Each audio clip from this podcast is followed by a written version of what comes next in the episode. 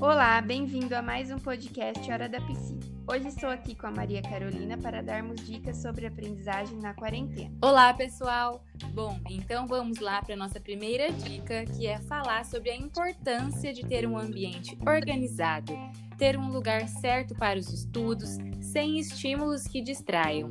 Ter uma mesa para apoiar os materiais, para poder escrever, uma cadeira confortável que possa sentar e ficar com uma boa postura e também ter uma iluminação que facilite a visualização das atividades que vão ser feitas.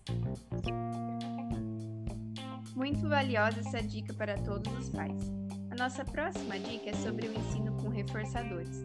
Principalmente para crianças, é interessante utilizar a música, a dança, incluir brinquedos, objetos coloridos e outras dinâmicas para que o ensino se torne reforçador.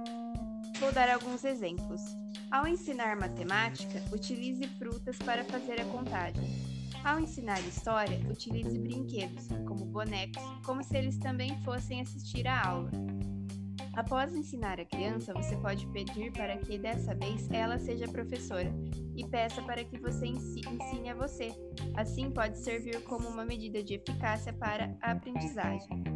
Em tempos de pandemia, a diversificação das técnicas de ensino pode auxiliar a tornar o momento do estudo mais agradável e reforçador, colaborando para que a atenção seja mantida durante a aprendizagem.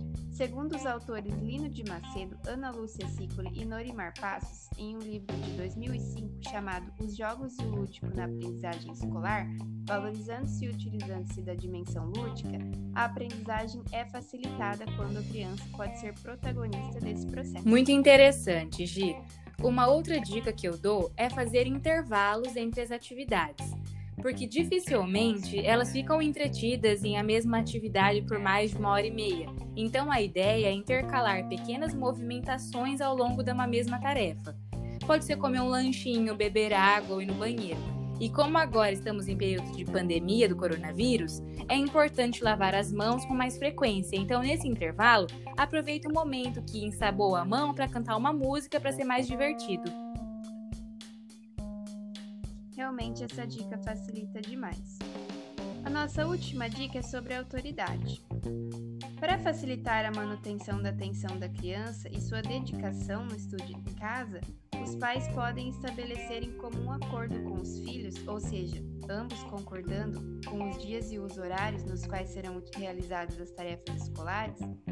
Dessa forma, a autoridade não coloca uma pressão externa na criança e uma sensação de obrigatoriedade Segundo Piaget, a autonomia é de suma importância na definição dos valores morais da criança, sendo oposta a uma educação autoritária.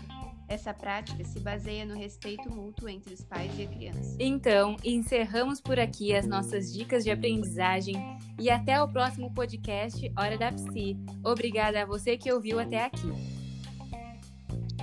Até mais, obrigada a todos.